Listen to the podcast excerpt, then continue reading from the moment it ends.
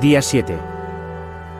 Esta mañana me he levantado con una decisión firme en mente, voy a cazar algo. La necesidad de encontrar alimento fresco es apremiante. Y no puedo depender únicamente de las latas de conservas y frutas. Salí de mi refugio temprano, equipado con mi confiable rifle y algunas trampas para cazar. Espero encontrar un ciervo o, si tengo suerte, un cerdo. Mientras caminaba por los bosques de Chernarus, no pude evitar pensar en la comisaría. No es casualidad que haya cruzado mi mente como un posible lugar para establecer una base, aunque sea como cebo para otros supervivientes.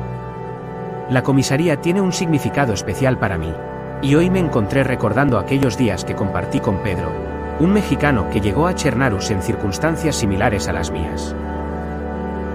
Pedro y yo nos hicimos amigos en este mundo desolado, cuando aún intentaba mantener conversación con algún superviviente.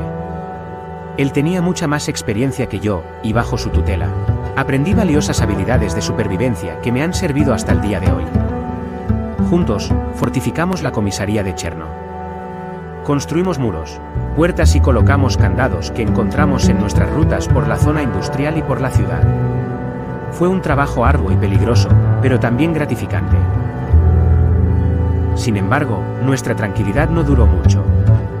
Una banda de supervivientes nos dio un ultimátum, abandonar la comisaría en un par de días o nos atacarían.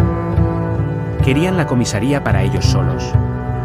Pedro y yo nos negamos a irnos, estábamos decididos a defender lo que habíamos construido. Nos enfrentamos a ellos valientemente, pero estábamos superados en número y armamento.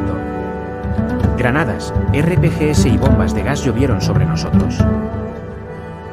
Logramos escapar de la comisaría antes de que fuera completamente tomada por el enemigo y nos retiramos, hacia las afueras de la ciudad. Allí, compartimos más aventuras y conocimos a otros supervivientes, cada uno con sus historias de lucha y supervivencia. Pero eso ya es una historia aparte, llena de peligros y desafíos. Hace mucho tiempo que no tengo noticias de Pedro. Recuerdo que en mi antiguo apartamento dejé una radio con la que de vez en cuando nos comunicábamos. No sé si aún estará allí, pero he estado pensando en ir a verificarlo. Quién sabe, tal vez la radio todavía funcione y pueda volver a ponerme en contacto con mi viejo amigo.